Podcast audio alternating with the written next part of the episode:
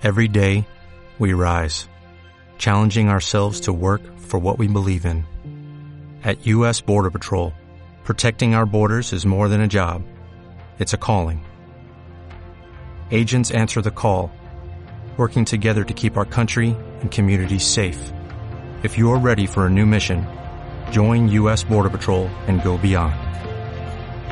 Learn more at cbp.gov/careers.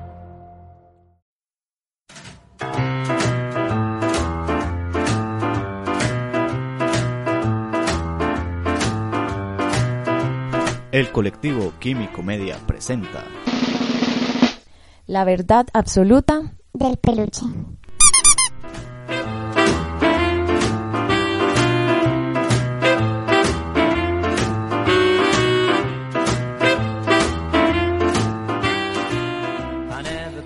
Soy Mario Soy Giselle. Soy Tabata. Y soy Yoreni. y aquí estamos los cuatro una vez más reunidos para saber de qué quiere que hablemos hoy el peluche. Hoy quiero que hablemos de pelos y peluqueadas. Hoy eh, quiere que hablemos de pelos y peluqueadas. No soy el, el más indicado para hablar de, bueno, sí, más o menos, de pelos. Todos podemos hablar de pelos y peluqueadas. Y es un tema bastante amplio para un podcast. Eh, entre paréntesis, si quieren dejen abiertos los micrófonos porque hasta que se... Es un tema amplio para hablar entonces porque eh, a todos nos toca, nos ha tocado peluquearnos, eh, todos tenemos por ahí pelos que arreglar. Entonces estamos hablando de peluqueadas.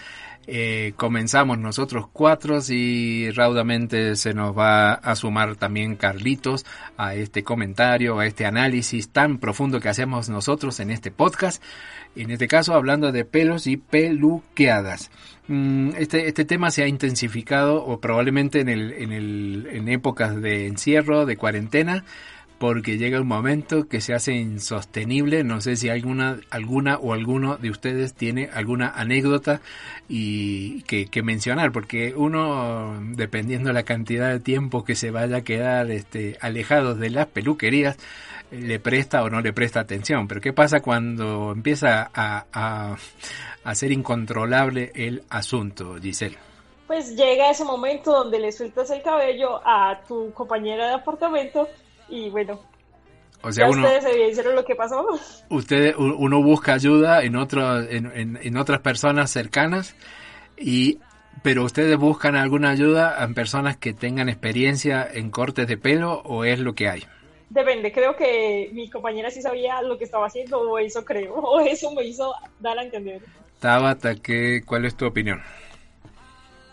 No, pues yo por lo menos sí, sí voy siempre donde alguien que sepa. Soy súper temerosa de, de hacerlo yo misma o dejar que alguien inexperto lo haga, que siento que me van a dejar calva. Y, y el tema de para ustedes, para, para las mujeres, eh, cuando tienen el pelo largo, es, es un tema co- complejo, es algo de cuidado, digamos, no. eh, un, un daño a- a- en esos pelos largos se demora mucho en, en superar o en recuperar. Sí, yo creo que, pues no sé, es como la tendencia. Uno lo quiere tener largo y cada vez más largo y no sé si es que soñamos ser Rapunzel o qué será, pero siempre quiero el pelo largo o sostenerlo largo. Y Bueno, cuando son- me dicen, por sí. ejemplo, tienes las puntas quemadas, entonces voy a la peluquería a que me corten las puntas, que supongo que es un centímetro y me zampa ahí ¡pah! 10 centímetros y ya es, es- es el horror. Pero eso no es alguna, no es una norma que se sigue regularmente de que va a la, a la peluquería a hacer un arreglo y nunca va a estar conforme de cómo sales. Sí, es real. Yoreni, ¿qué quieres, eh, qué, qué aporte tienes? Que yo difiero un poco en lo que hablaba Tabata, porque yo sí tuve malas experiencias con las peluqueras.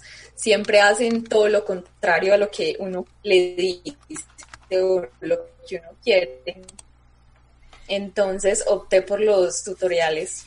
¿Cómo es eso, cómo es eso de los tutoriales? ¿Los tutoriales para autocortarse el pelo? Sí, yo en este momento siempre me corto el pelo yo misma.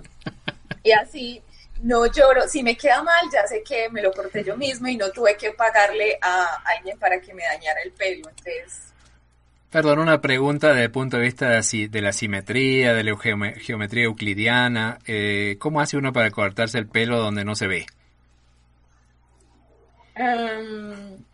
no, porque hay técnicas que le muestran que uno manda la tijera y siga la línea.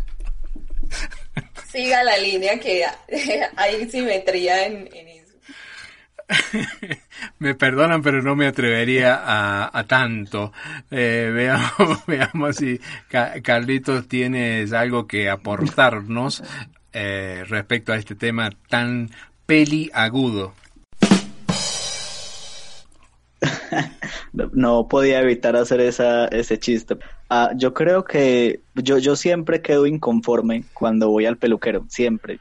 Entonces es algo que ya, ya me resigné, o sea, ya voy a cualquier persona porque igual siempre quedo ah, inconforme y, y creo que no tengo lo suficiente valor para cortarme el pelo yo solo porque pues, por lo menos puedo madrear a un tercero y no ah, enojarme conmigo mismo. Pero creo que con las mujeres pero ese es un poquito más fácil como que quedar como que quedar recto porque igual tienen el pelo largo en cambio si uno se baja medio media cabeza uno mismo pues en los hombres se nota un poco más esa diferencia no Mm, Y, y han tenido experiencias, bueno, ya, ya comentaron que la, ida a la peluquería entonces en general es, es, una, es un fracaso anunciado, ya saben que les va a ir mal. Sí, Giselle.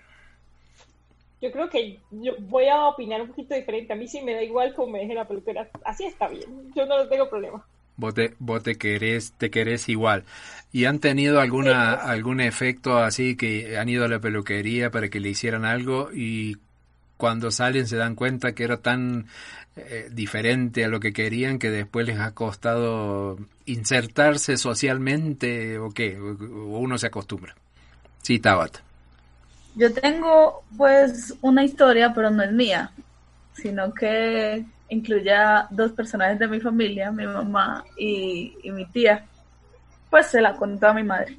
Dice que quería ir a la peluquería, en, ese, en esa época se estaba usando un corte como el de la Lady D, entonces que, que el corte se llamaba Gatsby. Y ella fue y le dijo a la peluquera que quería el Gatsby y la peluquera le entendió gamín y entonces la empezó a trasquilar, a hacerle el gamín y pues ya van a ver que obviamente no quedó a gusto. No era lo que estaba pensando. ¿Y Yoreni? Pues yo traigo las historias de mi abuelita que son muy... Siempre la traigo a todas mis, mis historias, pero La, abuelita porque- que fue, la, la abuelita que echaba humo. También le pasó algo con la peluquería. No, fue a mi hermanita. Ella se estaba, veía a mis tías, en esa época se usaban unos copetes así súper elaborados, pues se hacían con cepillo. Entonces ella dijo, yo me quiero hacer ese. Entonces cogió esos cepillos y han visto que uno se enreda ese cepillo y es imposible soltárselo del pelo. Entonces mi hermanita se quedó con ese pelo, con ese cepillo pegado al pelo y mi, y mi abuelita fue a sacárselo y no fue capaz. Entonces lo que cogió fue la tijera y chaque. Le quedó esa pelo como un pedazo así y así la dejó. Entonces mi abuelita es la mejor. Yo me asusté Sí, por, me, me asusté porque pensé que la abuelita le había cortado el cepillo y se había quedado con el cepillo adentro. Eh, sí, Tabata. De ahí salió entonces la capulo, ¿qué? Sa- salió la capula, o sea, salió, se fue, Eh, Exacto. la perdió.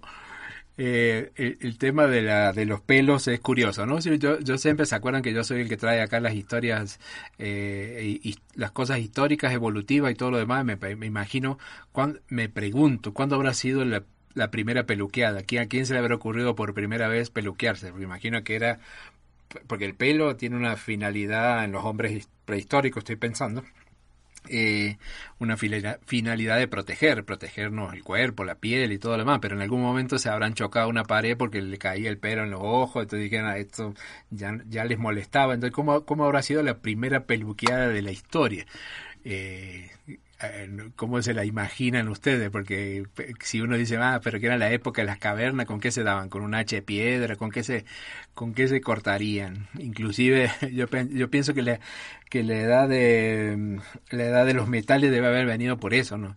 Eh, eh, la edad de bronce, de, la de cobre debe haber arrancado por eso, porque imagínense que en el año, para allá por 6.500 años antes de la era cristiana, ya empieza la edad del cobre y con eso empiezan a fabricar, eh, dice, uno siempre lee herramientas, puntas de flecha. Yo digo, apenas tuvieron la primera cosa metálica y dijeron, hagamos una tijera para poder cortar todas estas greñas, eh, porque no se podía vivir. ¿no? ¿Cómo se imaginan ustedes? Bueno, y en el tema de la época de las cavernas, siempre la, ¿cómo es la caricatura que se ve de aquella época? Eh, no sé de dónde salió eso. Pues la gente en, la, en, pues lo que plantea la gente es que esa era como personas que no tenían como mucha inteligencia, lo cual no tiene mucho sentido, pues porque... Acá estamos. Llegamos hasta acá. Acá estamos gracias a ellos. Entonces siempre los ponen como algo medio torpes, pero yo no creo que sea así.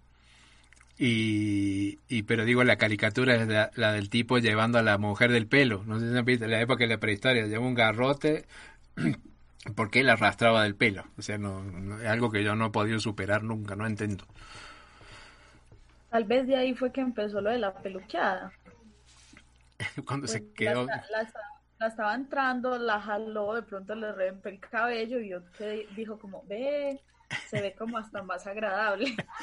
Pero preferiría preferiría una peluqueada con anestesia, por lo menos, porque no me puedo imaginar. Una... Es más, prefiero con el hacha de, pie...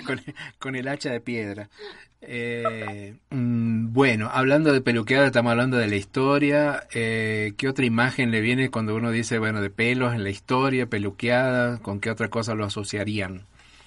Mm, pelos famosos, peluqueada por ejemplo, otro tema que, que, yo traía para conversar era el de las pelucas que se usaban en la época, aquellas épocas antiguas. Mm, ¿Se acuerdan las imágenes? cuando le digo pelucas, ¿qué se acuerdan? Mm, de los reyes con sus rulitos eh, dorados y blancos. Eh, Sí, más que todo esas pelucas. O sea, estamos hablando, y, y en Francia, ¿cierto? Estamos hablando a fines del siglo XVII, que parece que el, que, que, el que arrancaba con esas cosas era el Luis XIV, que era el rey Sol. Y Mm, y hay una historia, uno se pone a leer unas cosas curiosas. Bueno, también se habla de que, aunque Tabata tiene más conocimiento que nosotros, siempre se hace, ya podemos hablar después, que Tabata nos puede opinar, siempre se, se hace la asociación que, francés, que los franceses no eran muy afectos al baño y todo eso. Y entonces también se dice que en aquella época en la corte, eh, como para evitar eh, este, que se notaran los problemas estos higiénicos, se ponían pelucas y que el que se la ponía era el rey. Y si se la ponía el rey, toda la nobleza se la ponía, la aristocracia. Pero, y o sea, que eran los hombres y no tanto las mujeres los que usaban esas pelucas, que a la distancia las vemos así como, como ridículas y las, recordamos. Estábamos hablando entonces de el uso de las pelucas que se hicieron famosas en la, eh, en, la, en, Francia, en la época de los de aquellos reyes famosos, por ejemplo, del que decíamos el Luis XIV. Entonces, un, dato curioso, jóvenes, niñas y amigas, es que los barberos de aquella época, mmm, saben ustedes que no, o sea, lo que serían lo equivalente a las peluqueras, ustedes van a los peluqueros y solamente hacen peluquería, pero los barberos de aquella época eran un poco más eh, multifuncionales porque los barberos se dedicaban a oficios que ahora harían los médicos, los oftalmólogos, los odontólogos, todo eso lo hacían los barberos. Eh, entonces no le faltaba trabajo, como se imaginarán. Pero en algún momento, parece que, eh, imagínense ustedes que en 1680, en aquella época, se prohibió que los barberos hicieran otra cosa que no sea barbería, o sea, que atendieran solo el tema de pelos. Y claro, empezó a haber un exceso de peluqueros y de barberos por todas partes. Y como allá usaban muchas pelucas, se dedicaban a hacer el mantenimiento de las pelucas. Eh, en ese año había 40 peluqueros en el Palacio de Versalles solamente. Así que es una curioso porque la, la, imagen que tenemos entonces, los hombres que se ponían esas pelucas blancas con esos rulos y no eran tanto las mujeres, pero ya las mujeres cuando empiezan a usar esas pelucas todas vaporosas, las usan de colores diferentes, pastel, violeta, azul. Entonces, el, el tema de las de las pelucas. Eh, hay una cuestión en el caso de ustedes que son mujeres, ¿qué opinan en el caso de aquellos hombres que eh, por problemas de calvicie o que no aceptan la calvicie apelan a estos recursos eh, de ponerse pelucas o distintos implementos intentando cubrir esa esa cuestión tan natural como la calvicie. Realmente una peluca no logra visualmente engañar a nadie, ¿verdad? Depende de la peluca. Sí, ¿tú Yo crees? He visto unos, hay unos programas que muestran que les hacen como la peluca, yo no sé, les se las pegan desde el cuero cabelludo. Desde el cerebro, desde el cerebro. Básicamente le implantan, hacen un implante y la gente sí se ve diferente, pero yo no sé si eso no será muy incómodo, rascará o les dará algo, ese montón de pegamento. no sé, debe ser algo como incómodo. No, no es muy natural. Eh, Tabata, ¿querías decir algo? No, pues yo opino que debe ser también como por estética, por seguridad, por autoestima y bueno, eh, está bien, hay algunos que se la saben poner como dice yo, pero si hay otros que definitivamente, es más, prefiero que esté calvo porque su peluquín hace es que se vea más chistoso o bueno, pues no sé. Pero, no, pero es interesante, yo creo que, que tocaste un tema interesante, Tabata, porque eh, es un ejemplo, solamente uno, ponerse una peluca, pero ponerse una peluca no cambia mucho en el de eh, maquillarse o pintarse o usar una, un, un, alguna algún implemento. Tú dijiste recién por una cuestión de estética, pero de, siempre decimos en el podcast que la estética es como impuesta, ¿no? Es como algo que no no decide uno, sino que alguien decide por vos y que parece que lo estético es un, un, cierto modelo.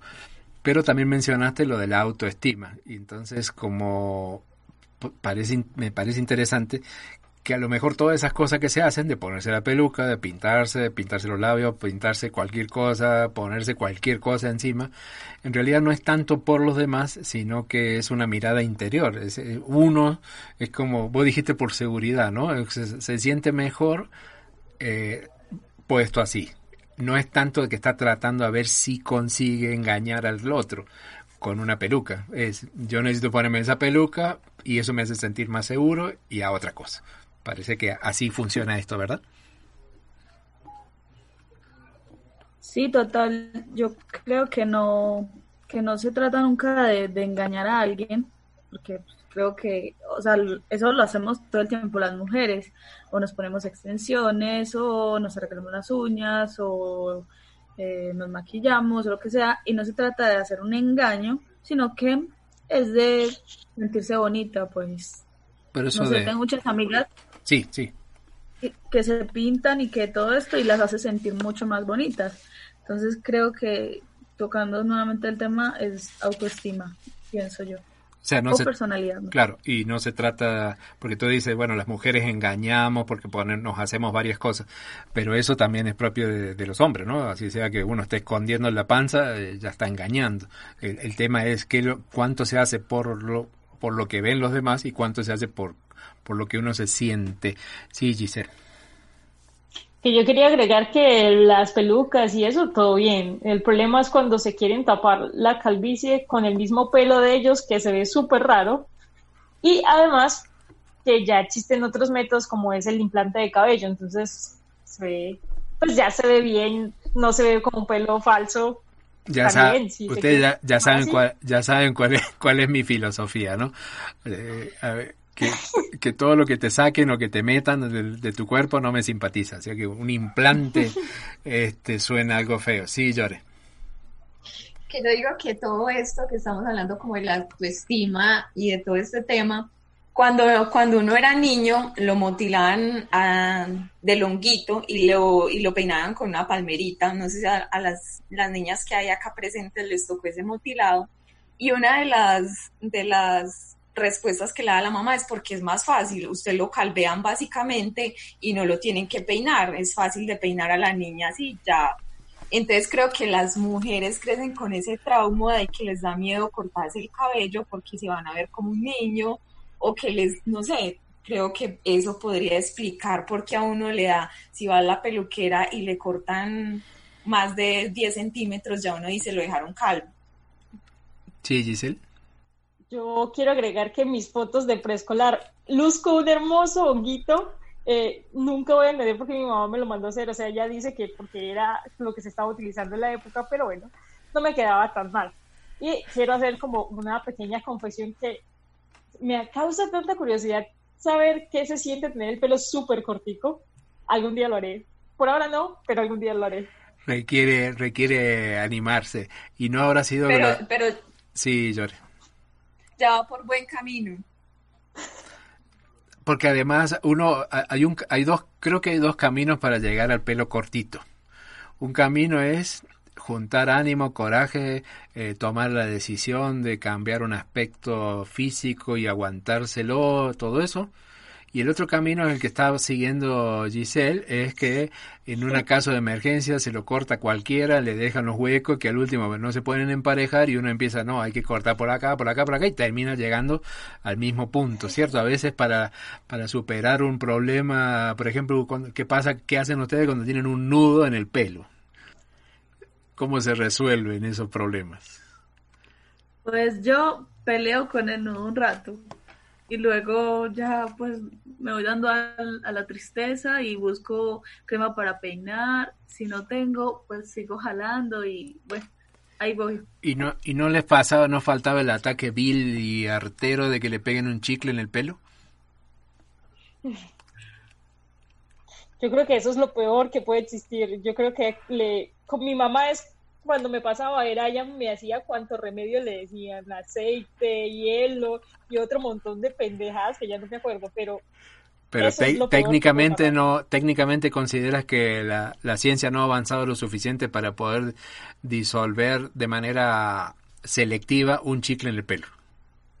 No, no, no necesitamos que los científicos se pongan a investigar eso, por favor. Que dejen de, perder, que dejen de perder el tiempo en, otras cosas y que resuelvan ese problema. Porque finalmente, ¿cómo se resolvía eso? Con hielo, ¿no? Tijera. Yo no llegué hasta la cortada. Yo sí. Sobre todo cuando se le pega el, el, chicle cerquita a la cabeza, pues ya no hay nada que hacer, no es en la punta del pelo, sino es cerquita del cráneo ya no hay nada que hacer. No, y ahí podemos hablar también de otro tema que son los trasquilones, que uno mismo se puede hacer. Sí, eh, estamos en presencia, o sea, cuando querés usar tutoriales y todo eso. Y, y eso porque a diferencia de, del, de los sistemas operativos que usamos en los computadores, no podemos hacer volver al paso anterior, ¿cierto? Una vez que te cortaste, ¿qué haces? Intentar arreglarla y si no se puede, optar por cortar más cortico y dañar todo lo que había hecho. Y ahí sí quedas y llegas peor de... Y llegas finalmente a Longuito. A Longuito donde Giselle quiere llegar alguna vez. Esa es la solución. Sí, Giselle. Pero ahora ustedes me hicieron acordar que yo también intenté experimentar, al igual que Yoreni, pero tenía como 5 o 6 años de edad y me corté lo que llaman capul, China, dependiendo de la parte del país donde del que se encuentre, y fue un desastre. Mi mamá me echó cantaleta como por una semana hasta que ella dijo que ya no se podía hacer nada y que tocaba que esperar a que me creciera para que la peluquera me lo pudiera acomodar. Ahí es cuando las mamás desean que por qué no se vive en la época aquella de la prehistoria que no había nada metálico para cortarse y todo el mundo andaba con los pelos desarreglados y nada andaba con esos huecos que mostraban ustedes. Yo casi para terminar, sí, Tabata. Pues yo quería contar una, una pequeña anécdota, era a mí cuando era pequeña me peinaban con estos peinados que son súper adheridos a la cabeza. tensiona todo el pelo tenso, así. Sí, que quedas como sorprendida de tanto jalado que te pone. De, ahí eran tus ojos, tus, tus ojos grandes. Achinados. sí, seguro de ahí. Y, y estaba quitándome los cauchitos, pero habían unos que no zafaban, estaba todo tan pegado porque aparte era con gomina y no sé qué que yo decidí hacerlo con tijera. Y iba muy bien, los primeros muy bien, muy bien. Cuando llego a la parte de la de arriba, no sé cómo, se diga esta palabra, esta parte de a la cocorota, le digo yo. La parte superior de la cabeza. Hago un corte, eso, me hago un corte y se me viene un trozo de cabello fenomenal. Lo único que yo hice fue correr y echarlo a la basura antes de que me pillaran, porque si no el regaño iba a ser mundial. Y luego entonces me cambié el peinado y ya me, me peinaba hacia el otro lado para que no se viera. Lastimosamente mi abuela tenía que ir a la basura a botar cualquier cosa y me pilló. y fue muy muy recordado muy muy malamente recordado eh, yo casi ya ya se nos va acabando el tiempo un, un, solo comentario de algo que, que, bueno ustedes tienen experiencia yo no pero a mí me, siempre me impresionó algo que me ha impresionado de pequeño es ver a las mujeres cuando en las peluquerías le, le, le tiñen el pelo le cambian el color del pelo. Y siempre tengo esa imagen en la cabeza, eh, es lo más parecido a la ciencia ficción que yo he visto en mi vida, a, los cuentos de Asimov, ver a una mujer con la cabeza toda plateada, eh, como si le estuvieran por hacer una, no sé, una tortura, una cosa complicadísima, porque la cabeza primero que es metalizada, así una cabeza, un cráneo metalizado, con unas mechas que salen para arriba como un gato mal peinado, y, y huele horrible eh, ¿eso todavía existe? ¿Es así en la vida real? Con ese plástico, sí, yo no, no tengo experiencia, pero uno pasa por las peluquerías y ve parecido a los, eh, ¿cómo se llamaba este? Que tenía trencitas, este monstruo extraterrestre, ya se me olvidó. ¿Al? No, no sé, no sé, tenía. Depredador. Ah. ah. Y se ven muy chistosa. O sea que probablemente el, monstruo este depredador fue inspirado en una peluquería de damas. Y además eso huele horrible porque leyendo un poquito, claro, el proceso de tintura usan eh, soluciones que tienen eh, amoníaco, ¿no? El amonio y lo que olemos es amoníaco, que si uno sabe un poquito de química queda elegante porque uno dice, ah, no, pero eso es olor a amoníaco pero los que no saben de química, la mayoría de las personas, eso huele, no, voy a, no lo voy a decir acá porque es un podcast eh, apto para todo público. ¿Qué pasa, el desgraciado? Bueno, bueno, vayan redondeando. El peluche nos está pidiendo, el peluche también, este, a los peluches se los peina también, por eso está, quiere meterse en la conversación. Eh, algunos peluches son muy graciosos. O sea, los peinados son graciosos en los peluches, pero cuando las personas empiezan a peinar como los peluches, ahí es cuando eh, eh, uno no sabe cómo mirarlos. Mm, nos está pidiendo que redondiemos y que hagamos nuestras últimas brillantes reflexiones. ¿Quién quiere comenzar? Tabata. Bueno, yo quiero hacer esta pensando en esta cuarentena podemos seguir los pasos si queremos de Llore, hacer eh, tutoriales, ya que como es tiempo de encierro y nadie nos ve, pues esperamos a que vuelva y crezca. Ah, tú dices que, que podemos arriesgarnos, pero yo eso del tutorial me quedé pensando. Mi reflexión sería que para mí un tutorial de cómo cortarse uno mismo el pelo es tan seguro como un tutorial donde te expliquen cómo operarte del apéndice tú mismo. ¿Quién quiere cerrar yo y Giselle? Puedo, puedo decir que en mi defensa me he vuelto experta porque he practicado también en otra gente como la compañera de Giselle, entonces eh, no me queda tan mal y lo importante es que estén a gusto con, su cabello, con el corte y, que, experimenten si quieren, pero que es chévere tener el cabello como más les guste. Podrían experimentar con un gato, un perro primero, Giselle.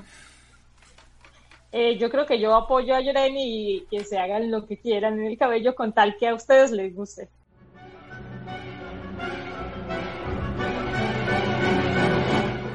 Durante este podcast no fue dañado ningún animal, persona, planta o peluche. Las opiniones vertidas en este podcast reflejan el estado mental de los integrantes del colectivo Químico Medio.